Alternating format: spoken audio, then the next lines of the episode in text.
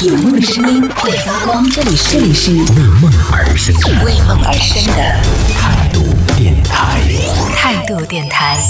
这里是为梦而生的态度电台，我是男同学阿南。从地域来看的话呢，单身的小哥哥，如果说你想要找到女朋友的话，哎，这个很重要啊。此时此刻在听节目的小哥哥有多少是单身的？有多少是想要正在想要找女朋友的？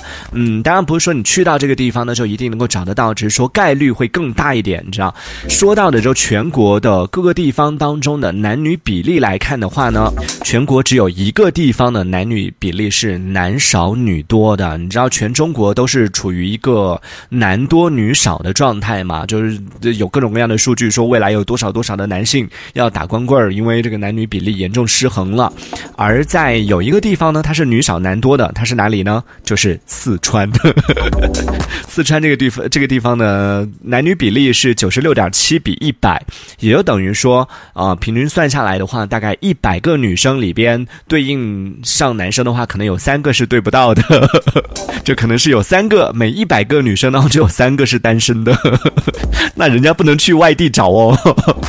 你看，所以就给了外地的一些小哥哥很多的一些机会哦。在听节目的朋友，哎，有没有这样的打算，可以往四川这个地方走一走？而且四川这个地方，我们都知道，它 还有另外一个称号，就是呃，当地的小哥哥呢，不一定这九十六点七个小哥哥里边不一定全都是去找小姐姐的，有一些小哥哥可能也内部消化解决了，所以可能会腾出更多的小姐姐来给到就是不同地方的这个小哥哥们来进行 进行。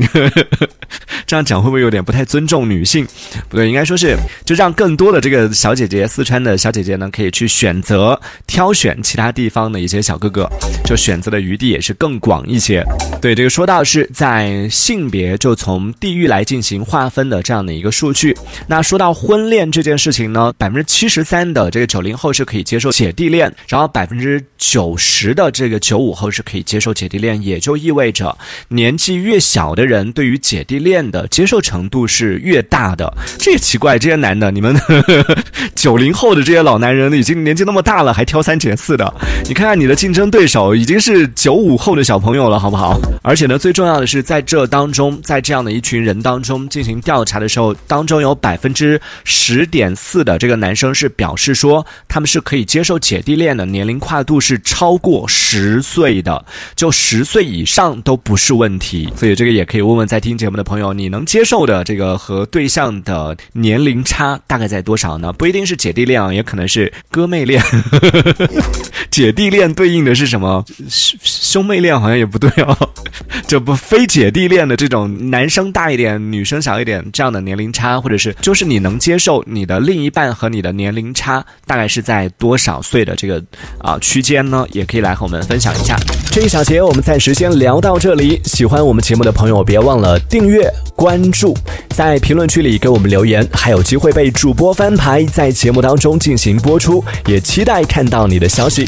这里是为梦而生的态度电台，我是男同学阿南，我们下次接着聊。